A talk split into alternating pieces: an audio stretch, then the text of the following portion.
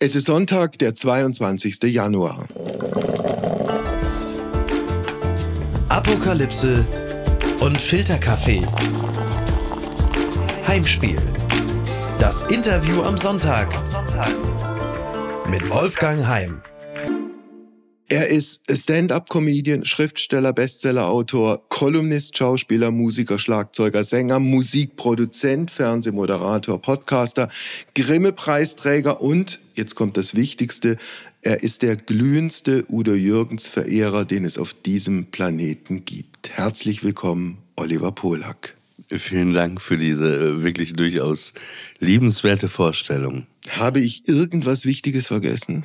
Ja, Hundebesitzer noch. Hundebesitzer. Aber Besitzer hört sich auch, das hört sich so hört sich streng an. deutsch an. Ja. Äh, ich, ich lebe anders. Ich lebe in einer Partnerschaft mit einem Schnauzer Terrier Mischling und der ist 17 Jahre alt und der heißt Arthur. Wie lange seid ihr schon zusammen? Wir sind seit sieben Jahren zusammen. Ich habe ihn aus meiner letzten Beziehung äh, quasi übernommen und da war er aber schon zehn Jahre alt.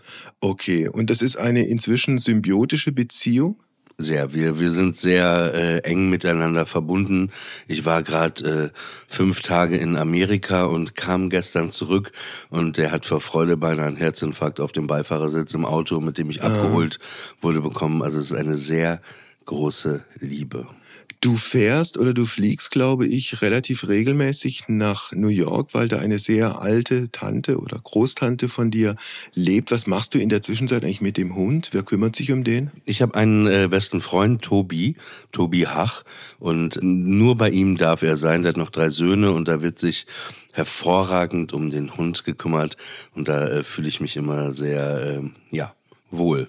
Jetzt müssen wir die Kurve kriegen zu Udo Jürgens. Ich fange vielleicht einfach mal äh, so an. Wir haben schon mal miteinander Sendungen gemacht. Das ist sehr viele Jahre her.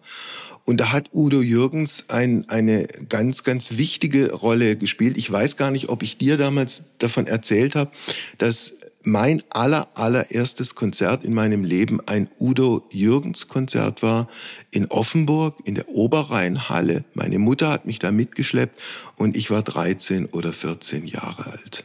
Ja, das wusste ich nicht, aber es ist ganz ähnlich wie bei mir. Ich war, glaube ich, acht oder neun Jahre alt und meine Mutter hat mich auch wie um dich zu zitieren, jetzt mitgeschleppt. Aha. Ich wusste vorher gar nicht viel von ihm und was das ist, weil meine Mutter hatte mich immer zu so klassischen Konzerten mhm. in Leer in Ostfriesland, das war in der Nähe von Papenburg, wo ich aufgewachsen bin, mitgeschleppt und das war einfach immer grauenvoll. Aber irgendwie war ich offen und das hat, äh, ich übertreibe jetzt ein bisschen, aber mein Leben in irgendeiner Form auf jeden Fall verändert, diese Begegnung. Kannst du dich noch daran erinnern, was genau dich bei diesem allerersten Udo Jürgens Konzert angefixt hat? Ja, es war, es war vor allem wirklich die Musik, die anders wie Leute heute gerne sagen, Udo Jürgens war Schlager. Alles andere war aber kein Schlager, sondern das war eine Big Band, ich würde sagen ungefähr 25-köpfig, das Pepelin hat Orchester, mit dem er ja über 40 Jahre zusammengespielt hat. Das war Big Band-Style im Stil von Sinatra, von Sammy Davis Jr. Und es war gleich das Opening. Äh, das Lied hieß Narrenschiff von dem Deinetwegen-Album äh, von, glaube ich, 1986. Aha. Da kam seine Stimme und das Intro alles aus dem, aus dem Off und äh, das Orchester war schon da und irgendwann betrat er dann die Bühne und das war ähm, wahnsinnig, äh, ja, hat mich irgendwie schon als Kind sehr berührt. Aha. Einmal die Musik, die ja wunderschön war, aber auch dieses Show-Ding und dann dieser Typ und das waren ja äh, zwei Teile, äh, äh, der Auftritt und dann mit so einer Pause und zweieinhalb Stunden. Ja. Im zweiten Teil ist es ja immer so, dass alle dann vor die Bühne rennen. Meine Mutter zerrte mich mit. Ich wusste gar nicht, wie mir geschieht und dann saß ich auch auf dem Bühnenrand und ich glaube auch am Ende, der Udo geht dann ja nochmal, alle halten ja die Hände hoch, er, er klatscht dann nochmal einmal die erste Reihe da so ab und ich glaube, da hat er meine Hand auch berührt und okay. mich haben schon im jungen Alter seine Texte sehr berührt, weil ich da in meinem Kinderzimmer dann später immer saß, dann diese Kassette, wir haben uns da die Live-Kassette oder CD gekauft, Live, Udo Live 87. Ich habe das gehört und diese ganzen Texte, ne, die ja sehr tief sehr oft waren, mhm. die haben schon quasi mein kleines Kinderherz damals berührt. Ne? Und ich habe das ja mal irgendwo gesagt, dass er irgendwie so eine Art sehr früher Psychotherapeut für mich war. Er hatte zum Beispiel ein Lied, ähm, das hieß Mein Baum. Das äh, war ein Lied für seinen verstorbenen Vater und das hat mich schon als ich da acht oder neun Jahre alt war, habe ich dieses Aha. Lied immer gehört und ich musste da sogar als Kind immer weinen, weil mich das da schon so berührt hat, ja. Also eine meiner Erinnerungen an dieses allererste Udo Jürgens Konzert, wobei es in meinem Fall auch das erste und das letzte gleichermaßen war, war, war diese Schlussnummer, als er da mit seinem Bademantel rausmarschiert ist und die ganzen Frauen in dieser Oberrheinhalle äh, ausgeflippt sind. Und ich dachte mir, so perspektivisch Rockstar zu werden, also mit dieser Aussicht ist ja auch nicht die allerverkehrteste Berufswahl. Ging es dir ähnlich? Ach, das, ich, ich weiß, das war ja immer dieses klassische Ding ganz am Ende. Das hat mich nicht so äh, so imponiert, aber hat natürlich noch mal was so sowas nahbares ganz ja. am Ende, als ob er noch mal für fünf Minuten so ein Clubkonzert eigentlich gibt, so akustisch ohne das Orchester und äh, die Geschichte ist ja ganz lustig mit dem Bademantel. Das war mal irgendwo ein Auftritt, so ist das dann entstanden, wo er dann schon von der Bühne war und wirklich zehn Minuten oder so und die, Bühne, die Leute schrien, klatschten, trampelten immer noch. Und da war das irgendwie sehr, sehr kalt und er war total verschwitzt. Und dann hat ihm irgendwie sein Manager gesagt, du musst noch mal raus, hat ihm diesen weißen Bademantel übergeworfen. Äh. Und das ist dann ja so ein äh, ja, Kultding geworden bei ihm quasi. Also ich durfte ein einziges Mal mit ihm Sendung machen, auch schon sehr, sehr lange her. Also das war damals keine Live-Sendung um 10 Uhr, weil das war überhaupt nicht seine Zeit, sondern irgendeine Aufzeichnung früher Nachmittag, glaube ja. ich, wenn ich mich richtig erinnere.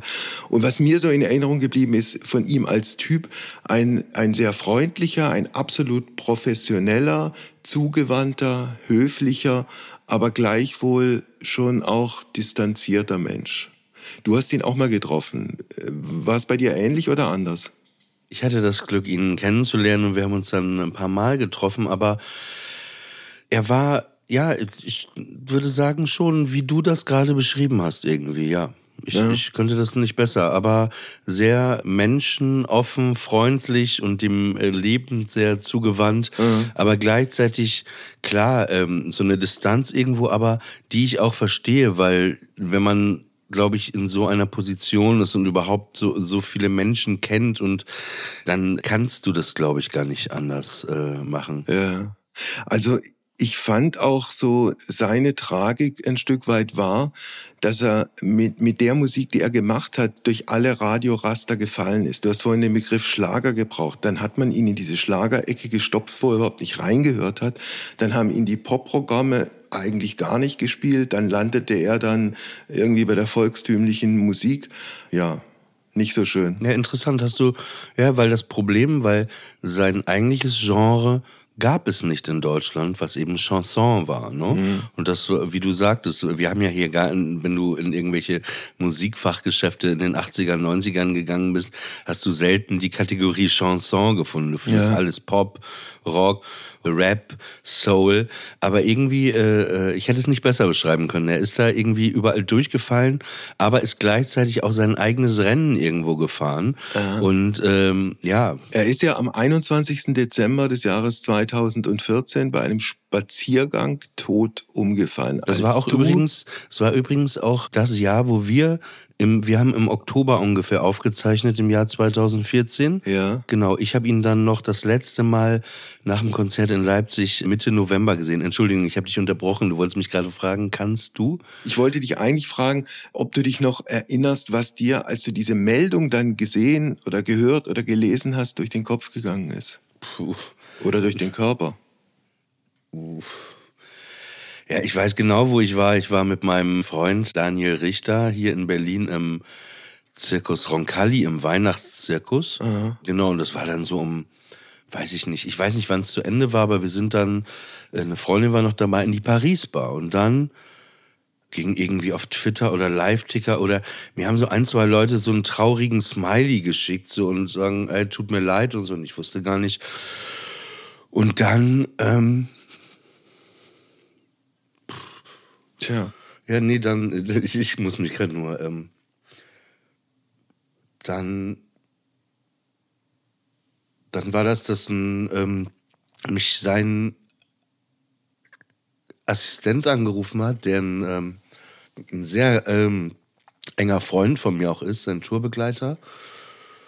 Und er sagte dann halt, Udo ist tot. Mhm. Und äh, pff, ja, ich war dann äh, total in dem Moment, du kannst das ja manchmal gar nicht so, ähm, wie soll ich sagen, verarbeiten in dem Moment und das ist so unreal. Mhm. Aber ich habe dann, äh, ich weiß noch, dass ich dann zu meinem äh, Freund und meiner Freundin gesagt habe, hey, ich muss jetzt mal kurz alleine sein und dann bin ich mhm. ein paar Stunden einfach durch Berlin gelaufen. Ne? Okay. Und das ist auch so komisch, dass ich vielleicht so emotional darauf reagiere, aber es war eben jetzt nicht so das Ding, dass man sich zweimal getroffen hat und vor eigentlich dann noch äh, knapp fünf Wochen vorher persönlich, sondern weil er mich in allem irgendwie so mit seiner Musik bis dahin und heute auch noch begleitet hat. Ne? Okay. Deswegen war das für mich einfach äh, ja sehr emotional und vor allen Dingen, weil er mitten auf Tour war. Der war 80 und ich hatte ihn, wie gesagt, gerade noch getroffen und er wirkte ehrlich gesagt noch fitter als ich.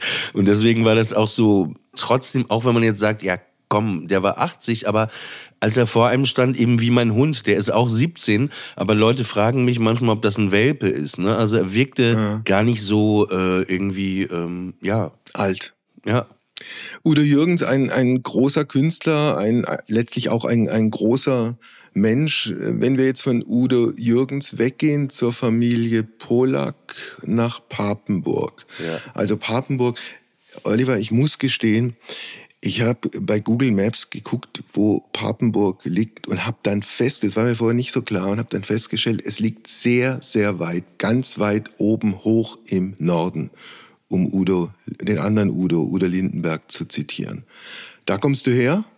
Hat er, hat er das mal gesagt, hoch im Norden? Gab es ein Lied oder was? Es gibt ein Lied von Udo Lindenberg, irgendwas mit Hoch im Norden, ein frühes, wenn ich mich nicht falsch erinnere, ein frühes 70er Jahre, also dieses klassische Udo Hoch im Norden. Äh, äh, äh, ich mag, so. wie du so, so versuchst, ein bisschen nachzumachen. Ja, ich, du, Man versucht es immer, ne? Man würde nie ein Udo Lindenberg-Stück nachsingen und nicht dabei ihn imitieren. Niemand würde so singen, ah, er singt Hoch im Norden, du hast ja auch gerade versucht. Das ist lustig, ne? Aber das du kannst ihn deutlich besser, ja, besser imitieren als ich.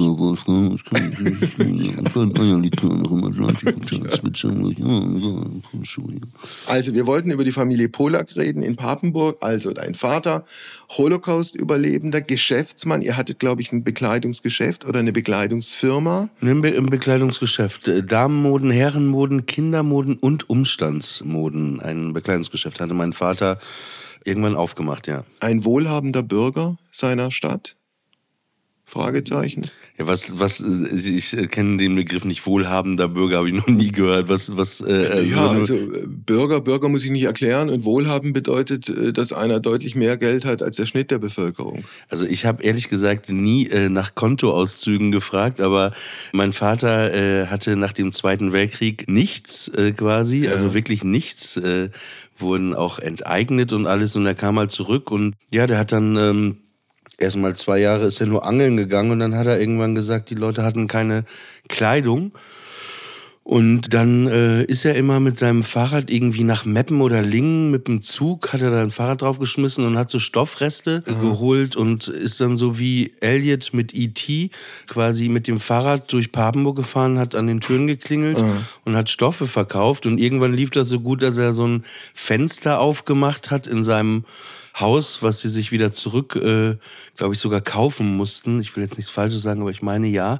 Und dann ist das immer größer geworden, genau. Und dann okay. hat er eben so ein sehr großes Bekleidungsgeschäft da. Aber das war so seine Passion. Der hat das auch geliebt. Das war äh, sein Ding, so, Oliver, so, wenn ich so einmal, handeln. Wenn ich noch mal ja. kurz einhaken darf, nicht, dass du das irgendwie falsch verstehst. Also, weil ich äh, diese Kombination gemacht hat, Holocaust-Überlebender und dann wohl, wohlhabend, um Gottes Willen. Das war niemals meine, niemals meine Absicht. also, und ich hoffe, ich, und ich hoffe ich, es ist bei nein, dir auch nicht so angekommen. Also, ne? überhaupt, nein, ist überhaupt nicht, äh, überhaupt nicht so angekommen. Okay. Äh, äh, nee, ich wollte es nur, äh, nur kurz so ein bisschen erklären, weil das so ein bisschen eben seine Geschichte so ein bisschen anders war mit dem Geschäft.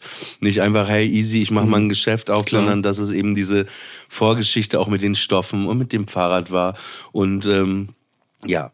Deine Mutter kommt aus Russland oder kam aus Russland? Ich, irgendwo habe ich gelesen, aus Leningrad. Nee, sie, kam, sie, sie kam aus Leningrad, St. Petersburg heute. Mitte der 70er Jahre nach Deutschland. Genau, nach, nach Deutschland, äh, hat da in äh, Bremen an der Waldorfschule, ich glaube sogar äh, unterrichtet, ich glaube sogar auch Deutsch. Ich bin mir gerade, äh, meine ich. Und genau, und da hat sie meinen äh, Vater kennengelernt in der äh, jüdischen Gemeinde in Bremen. Okay.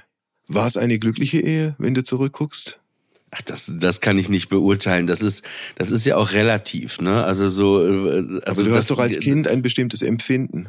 Nee, war alles soweit in Ordnung, soweit ich mich erinnere. Aber es gibt ja, ich glaube, in jeder Beziehung, ne, also we weißt du selber, äh, ne, gibt's mal sonnigere Tage und mal äh, äh, und und äh, es ist auch, glaube ich, in Beziehungen auch viel Alltag, ne? Aber es war, also meine Eltern waren jetzt nicht, dass ich sagen würde, ja, das war wie Richard Gere und äh, Julia Roberts in äh, Pretty Woman, ne? Ich, nee, nee, das ist mir schon klar. Ich Das, habe auch vor allem deshalb das gefragt, Setting, das war auch in Papenburg und nicht in L.A. Ja, ja ich, ich habe auch deshalb gefragt, weil logischerweise, ich glaube das zumindest, die Beziehung, die deine Eltern gelebt und geführt haben, ein Stück weit auch Ausprägungen haben auf dein eigenes Beziehungsleben später. Ja, also dass du irgendwas vorgelebt bekommst, äh, von dem du dir was abgucken kannst oder dass du als so schlecht erlebst, dass du es irgendwie äh, vermeiden möchtest. you Achso, know? du, du, okay, du, du spielst auf das Buch an jetzt gerade.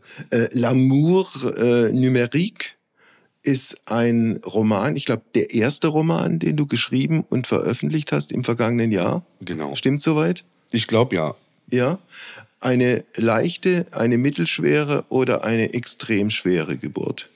Ach, das Buch war, war eine leichte Gebu äh, Geburt, Okay. war jetzt nicht so ein, oh Gott, und schreiben. Nee, das war, ich habe den Hauptteil des Buchs in Paris, wo auch, auch der Hauptteil eigentlich spielt, äh, geschrieben. Und klar, es gibt mal Tage, dann muss, hat man natürlich Deadlines und dann will man nicht schreiben, muss, dann ist es ein bisschen anstrengender. Aber das sind auch wirklich Luxusprobleme. Aber um nochmal auf deine Frage zu antworten, die ich ja gar nicht beantwortet habe, wie das sich so auf mein Liebesleben so auslebt oder wie das bei mir ist mit Beziehungen, weil das ist ja auch Thema in diesem Buch. Also der Prota ist es zwar ein Roman, aber natürlich stecken ja oft von einem selber auch so Dinge drin.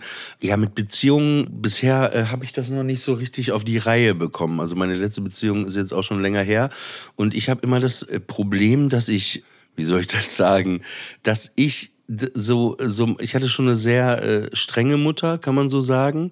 Und, und, äh, Und suchst dir jetzt strenge Frauen aus oder hast dir strenge Frauen ja, ausgesucht? immer wieder Frauen, die auch nicht so nett vielleicht zu mir waren oder mich auch nicht so gut behandelt haben. Das war immer so mein Muster, aber was natürlich überhaupt nicht funktioniert irgendwann. Und wenn ich dann mal Frauen getroffen habe, die irgendwie sehr liebenswert zu mir waren oder so, Ja. dann habe ich die so lange in den Wahnsinn, ich übertreibe jetzt, in den Wahnsinn getrieben oder provoziert, dass sie irgendwann auch einen richtigen Kick auf mich hatten und dann auch so äh, quasi nicht böse zu mir wurden.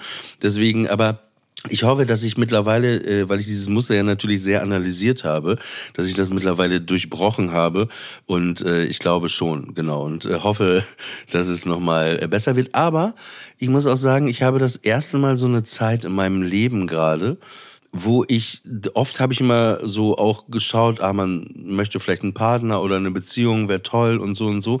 Und es ist das erste Mal in meinem Leben, wo ich mir das gar nicht so richtig vorstellen kann, eine Liebesbeziehung zu haben, so äh, und und mich auch gar nicht danach sehne. Und dass ich ga- ganz gerne mit mir äh, alleine bin ich ja nicht ganz, habe ich ja gerade schon erklärt, aber dass das gar nicht so in meinem äh, Fokus ist, ja. Also ich bin logischerweise weder dein Therapeut noch ehrlicherweise kenne ich dich jetzt nun so gut, dass ich das überhaupt in irgend also seriös beurteilen könnte. Aber auf mich machst du einen durchaus relaxten und entspannten Eindruck. Ja, ich muss auch sagen, der, diese Entspannung, dieser der ist, äh, ist jetzt gerade auch nur da, weil ich, wie gesagt, gestern äh, aus New York gelandet bin und einfach noch tierischen Jetlag habe. so, okay, und deswegen sitze ich hier einfach Ah, so ohne Puls, einfach wie so eine so eine Puppe, die man in den Sessel gesetzt hat und die einfach nur noch versucht, äh, äh, zusammenhängende äh, Antworten zu finden. Also ein Roman, den du geschrieben hast, mit durchaus autobiografischen Anteilen, die Geschichte von der Frau, die du getroffen hast oder dein Protagonist getroffen hat, die ausgepeitscht werden will, eine Geschichte, ein Abbild der Realität oder, oder Fiktion? Naja, da, was ich eigentlich da, da gibt's nichts dazwischen.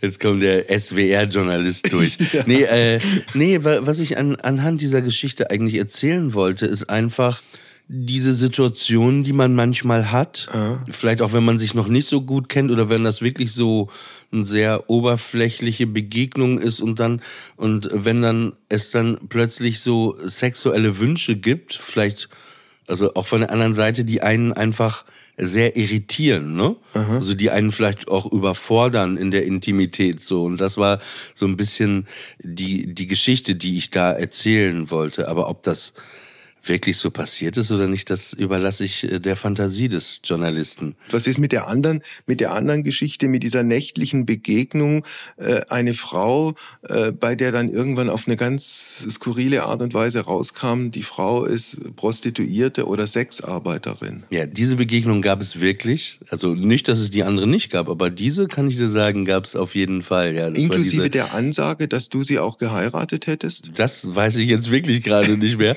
Aber es gab diese Begegnung, wo ich eigentlich äh, jemand anderen treffen wollte und die Person ist nicht aufgetaucht, ist wirklich auch im, überall verschwunden und ich stand dann vor diesem, oder beziehungsweise der Protagonist stand vor dem Café de Flore mhm. und da tauchte dann diese andere Person auf, mit der diese diese Nacht äh, im, in einem Lokal verbrachte, wo sich dann irgendwann aber rausstellte, der wollte dann nach Hause und dann ja. wollte sie aber gar nicht gehen, aber irgendwann stellte sich eben raus, dass es dann eine Sexarbeiterin war. Okay, hast du noch Kontakt zu ihr?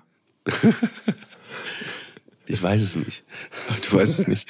Okay. Ähm, was wollte ich jetzt noch fragen? Was? Du bist vergessen. auch echt ja, einer. Ja. Ähm, du bist so einer. Was? Ich liebe das so. Das wirkt so ein bisschen der Mann, der, der da im Umland von Stuttgart wohnt, hinten doch so einen alten deutsche Eiche Wandschrank hinter sich hat, den ich gerade sehe und der, ja. äh, der in meinen Fantasien Gelsenkirchener Barock in meinen Fantasien aufgehen möchte. Okay. Nee, aber äh, was ganz anderes. Du hast ja auch Erfahrungen gemacht mit Dating-Agenturen. Waren die unterm Strich gut ja, nicht oder waren Agenturen, sie unterm Strich mit, schlecht? Apps, Apps, aber Apps, also okay, früher hätte gut. man wahrscheinlich, ja. genau. Naja, das beginnt darum, ja damit, dass du dich selber anpreisen musst, dass du ein ja. der tollste und beste und schönste naja, Liebhaber aller Zeiten werden wirst. Ja, aber da fängt schon mein Selbsthass manchmal an, dass ich mich nie so darstellen würde. Aber naja, das ist eigentlich die Kernthematik des Buchs, die Frage, frisst das Digitale die echte Liebe? Ne, das ist es, mhm. das, das ist es wahrscheinlich. Und das habe ich versucht äh, eben zu schildern, diese Begegnung.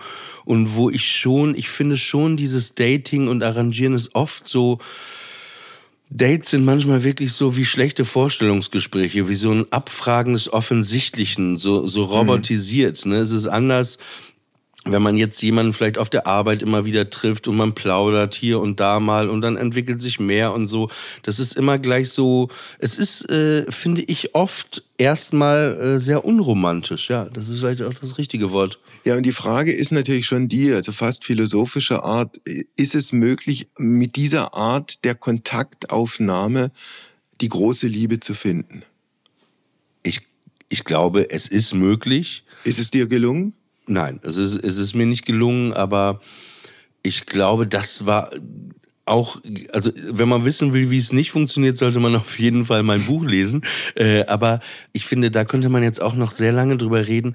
Dieses Bild, die eine große Liebe. Ne? Mhm. Also ich, das vergisst man manchmal, dass Liebe man, man, man verbindet es sehr oft sehr direkt, sehr schnell mit Romantik, aber Liebe ist ja viel mehr. Das kann auch eine andere Liebe zwischen zwei Menschen sein, zwischen Mann und Mann, Frau und Frau, zwischen freundschaftlich Mann und Frau, Mann und Mann, familiär. Es kann eben die Liebe zwischen Mensch und Tier sein, die ich ja auch beschreibe. Und, und ich glaube, diese eine große Liebe, das ist auch falsch, so in, die, in dieser Sehnsucht zu lieben, weil, weil ich finde, das ist, Sehnsucht ist eh so ein Problem, war ja auch ein großes Thema von Udo Jürgens. Ich finde, Sehnsucht ist eigentlich Mist, weil oft ist es so, indem wir uns in diesen Sehnsüchten befinden, ne, immer ich würde gerne irgendwann das, ich will dahin, ich will das, vergisst man manchmal auch im Hier und Jetzt zu sein und gerade was was diese Liebe angeht, manchmal sucht man immer das Perfekte und so, was es gar nicht gibt. Mhm. Jemanden, der alles hat, was man dafür für egoistische Ansprüche hat. Und manchmal sitzt die Person eigentlich vielleicht neben einem, aber man merkt es gar nicht, weil man so mit diesen Sehnsüchten beschäftigt ist. Jetzt haben wir relativ ausführlich gesprochen über diesen ersten Roman von dir, L'amour numérique. Äh, du hast äh, drei andere Bücher geschrieben. Äh, ich darf das, ich bin Jude, war ein Buch von 2008. Der jüdische Patient 2014, gegen Judenhass 2018. Und gleichwohl möchtest du eigentlich über dieses Thema nicht mehr wirklich sprechen. Warum nicht? Weil ich dazu alles gesagt habe, was viele äh, Sachen angeht, Antisemitismus in diesem Surkamp-Buch und so.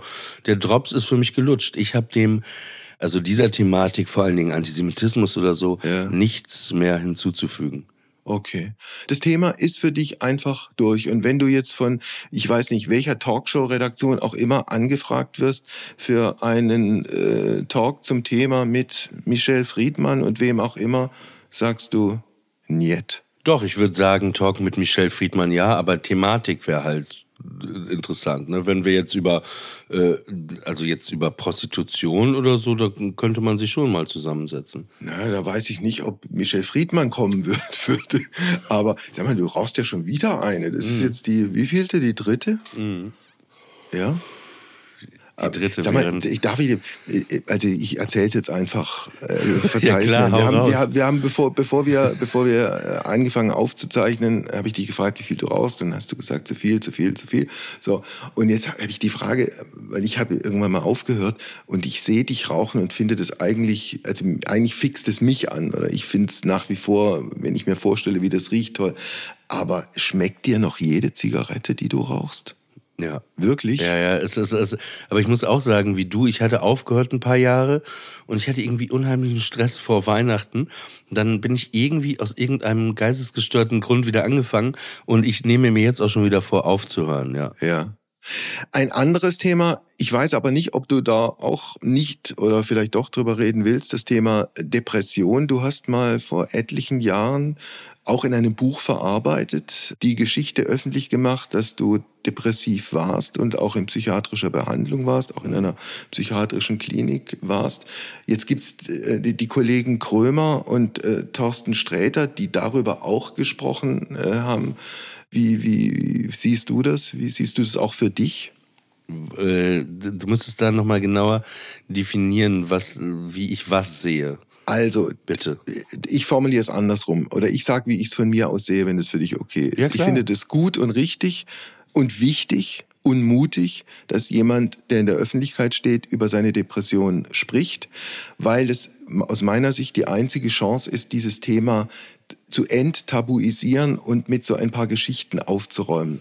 Ja, nee, ich hatte da, das war ja auch 2014, als ich bei dir in der Sendung war mit dem Buch, äh, ich war einfach mal ein paar Monate in der Psychiatrie, weil es mir überhaupt nicht gut ging. Das war 2013 und dann merkte ich irgendwie, aber ich habe jetzt nicht gedacht, oh, ich will jetzt ein aufklärendes Buch schreiben oder so, aber ich will da diese Geschichte irgendwie, die ich erlebt habe oder so, aufschreiben. Habe das dann gemacht mit vielen Geschichten, was ich da so erlebt habe und das ist dann erschienen. Es war halt mehr oder minder Literatur, ja. Und was dann natürlich passiert ist, ist, äh, ich habe noch nie so viele Nachrichten von Leuten bekommen, die sich dann eben bedankt haben ne? und gesagt haben, hey, danke, mir geht es genauso, ich mhm. traute mich vorher nicht drüber zu sprechen oder und danke, dass du das so aufgeschrieben hast und sie sagten auch, ich habe das wohl, mir ist es gelungen, das so auch zu beschreiben, diese ganzen Gefühle, wie man wirklich fühlt. Ja. Und, und äh, das ist natürlich, ich, ich habe das nicht deswegen gemacht, um aufzuklären, aber wenn das natürlich diesen Effekt hat, freue ich mich. So ist es auch bei meiner Stand-up-Comedy. Ne?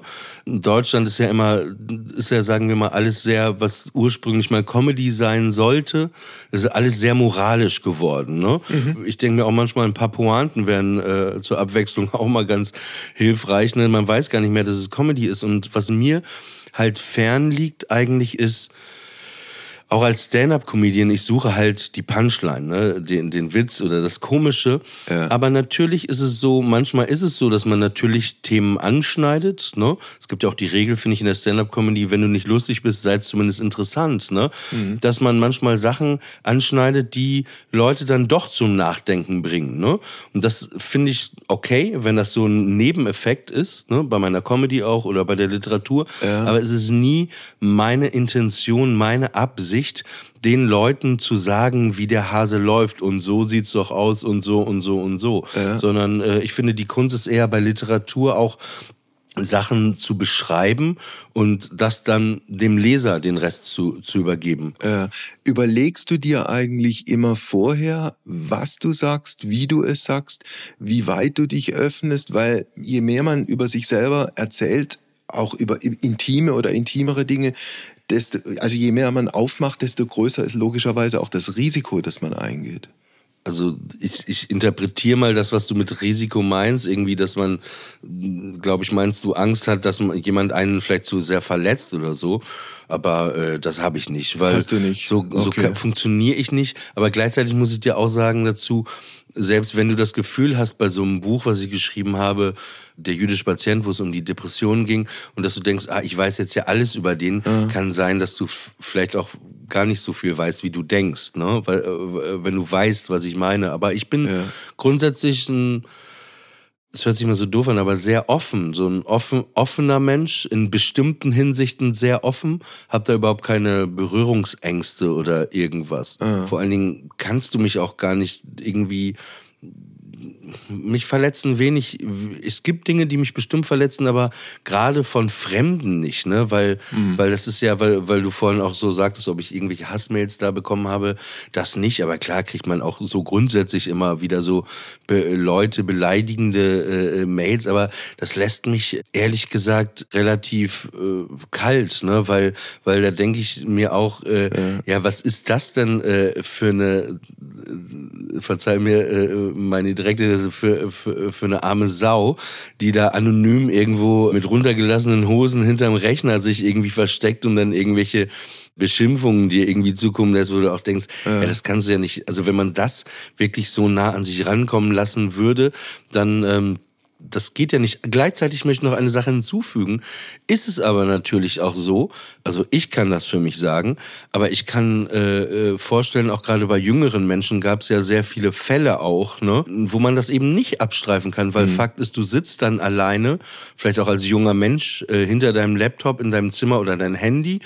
Ne, ist ja auch so oft, oder man, man vergleicht sich ja auch. Es gibt ja auch öfter junge Mädchen, die sehen dann die Instagram-Accounts von anderen Mädchen und die sehen dann ein gleichaltriges Mädchen, Anfang 20, auf einer Yacht auf Dubai stehen und vergleichen, mhm. was sie aber gar nicht, wo sie gar nicht bewusst drüber sind, vergleichen ihren Backstage-Bereich mit der Bühne des anderen quasi. Ne? Und das ist ja so eine große Spannbreite dazwischen. Ja, das ist schon klar. So, um es nur so vage nee, zu keine, keine Frage. Und dass da Risiken ganz anderer Art äh, drohen, ist, ist ja auch nun hinlänglich dokumentiert. Ich weiß, du bist so oldschool, alte Schule und das ist eigentlich ja, äh, macht man das nicht, aber ich würde trotzdem gern was machen, aber du kannst ja selber entscheiden, ob du darauf eingehst. Ja. Äh, was mich nämlich jetzt gerade interessiert, jetzt in diesem Gespräch, weil ich sehe dich da äh, so äh, eben im Hintergrund, diese Gelsener Kirchner Barock. Das ist eine, eine wunderschöne Vitrine aus der Gründerzeit, mein Lieber. mein lieber ja, ja. Gesangsverein. Ja.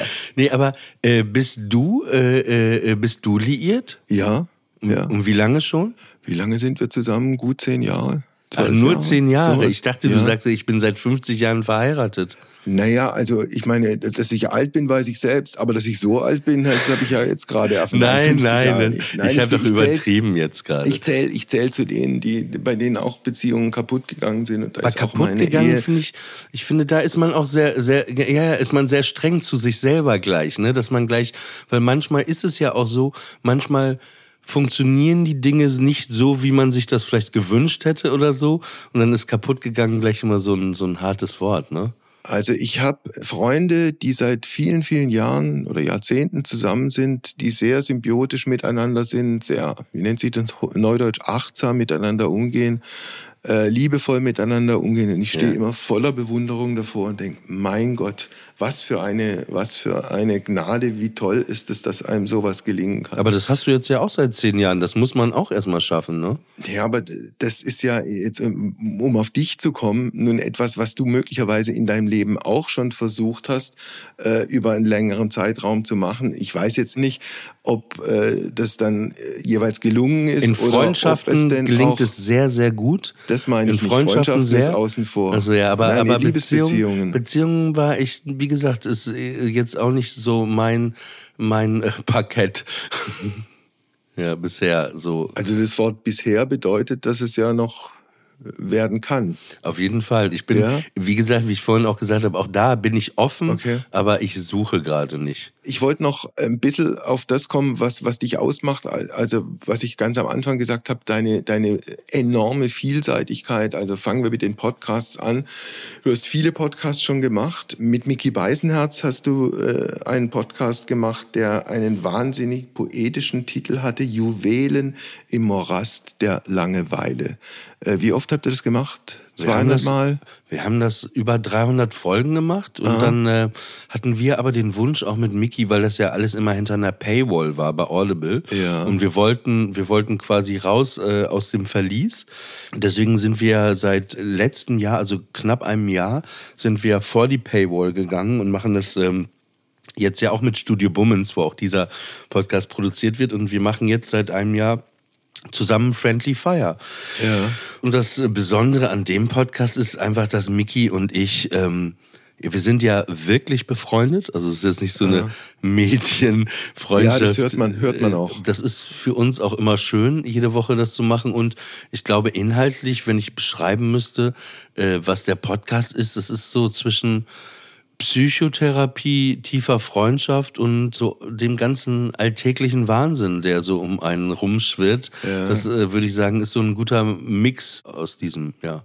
Dann hast du, glaube ich, glaube im, im letzten Jahr 2022 für den Bayerischen Rundfunk einen Gedankenpalast, äh, eine, eine Staffel produziert, die im Wald spielt. Also du gehst mit, keine Ahnung, Patrick Lindner und vielen schönen Frauen in den Wald und ihr sprecht über die wirklich existenziellen Dinge des Lebens. Das haben die Kritiker im Übrigen so toll gefunden, dass sie dich ja jetzt für den Grimme-Preis für diese, für diese Geschichte nominiert haben. Genau, heute, heute habe ich, heute Morgen äh, rief mich der Produzent an und sagte, du, wir sind für den Grimme-Preis nominiert. Und ich war erst so, Quatsch, willst du mich verarschen oder was? Ja. Genau, äh, äh, freue ich mich total. Ja, das ist äh, ein, eine, ja, eine Fernsehshow, die im Wald stattfindet. Also richtig im Wald, nicht im Studio. Wir haben das auch wirklich im Dezember, als es geschneit hat, sogar gedreht. Und in den Wald zu gehen war die Idee, weil dort Ruhe ist. Da ist Ruhe, keine Ablenkung, kein nichts. Und da sind halt drei Stühle. Und ich sitze auf einem der drei Stühle und ich habe zwei Gäste, Gästinnen. Und es gibt auch Tiere. In jeder Folge sind auch ein, zwei Tiere, ob Lamas, Alpakas. Äh, Es gab einen Uhu, dann gab es eine Kuh, es gab einen Hasen. Also, weil, weil ich finde, Tiere und Mensch, das gehört irgendwie auch zusammen. Genau. Und ich unterhalte mich mit denen, ungefähr eine Stunde war es, glaube ich. Genau. Und worüber ihr da sprecht, äh, überlegst du dir das vorher? Gibt es da ein Skript oder passiert das alles spontan? Äh, relativ spontan. Es gibt ja eine Kugel, die immer wieder von oben heruntergelassen wird aus Waldwipfeln. Und in der Kugel sind kleine Zettelchen. Und auf den Zettelchen sind Themen. Ja, wie zum Beispiel Kindheit, Heimat, Frühstück bei McDonalds, keine Ahnung, äh, Themen. Und dann ziehen wir einen Zettel und dann haben wir eine Zeit, wo wir über dieses Thema dann sprechen, genau. Dann hast du ein Projekt äh, gehabt, das, ich weiß nicht, mit, mit Podcast jetzt nun gar nichts zu tun hat, aber dafür sehr viel mit Zirkus. Du warst bei dem berühmten Zirkus Roncalli der Zirkusdirektor. Wie bist du zu dieser Ehre gekommen? Naja, ich bin genauso wie ich Udo Jürgens liebe, liebe ich auch mein Leben lang schon Zirkus, weil mein Vater hat mich sehr früh in Papenburg, es war alles schon sehr trist, da aufzuwachsen. Ne? Also es ist jetzt nicht so, sagen wir mal, die Partystadt, die Kleinstadt Papenburg. Und da war es so, immer wenn ein Zirkus in die Stadt kam, dann hingen ja erstmal diese bunten Plakate und dann dachte man, wow und so. Und dann war es das erste Mal, als ich so einen Zirkus betrat, das ist eine andere Welt für mich gewesen, auch als Kind, ne? Wie so ein Safe Space auch da. Es heißt ja am Anfang auch immer vom Zirkusdirektor im Zirkus Roncalli, lassen Sie all Ihren Kummer und Ihre Sorgen draußen, mhm. kommen Sie in unsere Herzen, werden Sie Kind, werden Sie Clown. Das hat für mich schon als Kind funktioniert, die Faszination von, von Zirkus.